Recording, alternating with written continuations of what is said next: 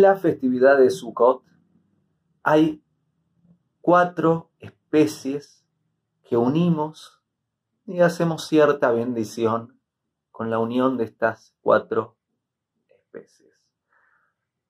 Estas cuatro especies representan a cuatro tipos de personas. Hay una que tiene olor y tiene sabor. El olor representa los buenos actos, el buen carácter, el hacer lo que es bueno. El sabor representa el estudio, el entender, el saber qué es lo bueno. Después hay una especie que tiene olor pero no tiene sabor.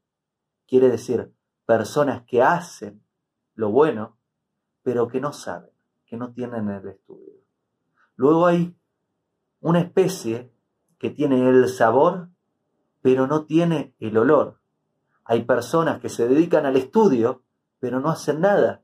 ¿Dónde está el buen acto? ¿Dónde está la acción en el mundo? No está.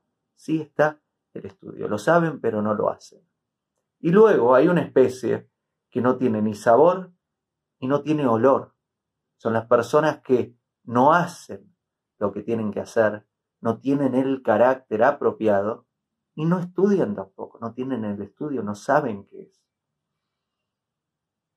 En esta festividad en Sukkot unimos las cuatro especies. Esta unión de las cuatro especies habla de somos juntos, somos todos, somos el pueblo cuando todos forman parte. No se deja a uno afuera. Todos forman parte.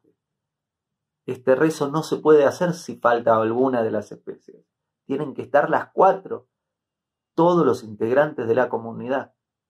Todo el tipo de persona forma parte de la comunidad y todos somos igual de importantes.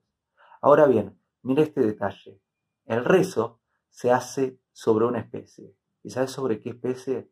se hace sobre la especie que no tiene olor, pero sí tiene sabor, que es la que representa no los buenos actos, sino el estudio. No lo hace todavía, pero sí lo estudia. ¿Y por qué? Porque nos muestra cuál es el primer paso apropiado para convertirnos en esa persona que sabe y hace lo que tiene que hacer. El primer paso es el estudio. Porque hacer sin saber conduce al porrazo, al porrazo, al porrazo y no necesariamente lo vas a aprender.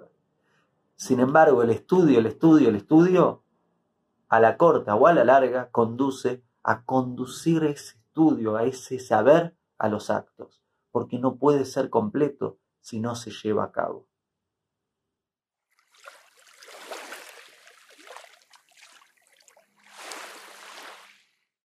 Hago esta rápida pausa comercial para agradecerte por oír mi podcast y pedirte que si te gusta lo recomiendes. Si te gustaría adquirir alguno de mis libros, podés encontrarlos en su formato físico y digital en Amazon y en su formato audio en Audible. Gracias y que continúes disfrutando del contenido que tengo para vos.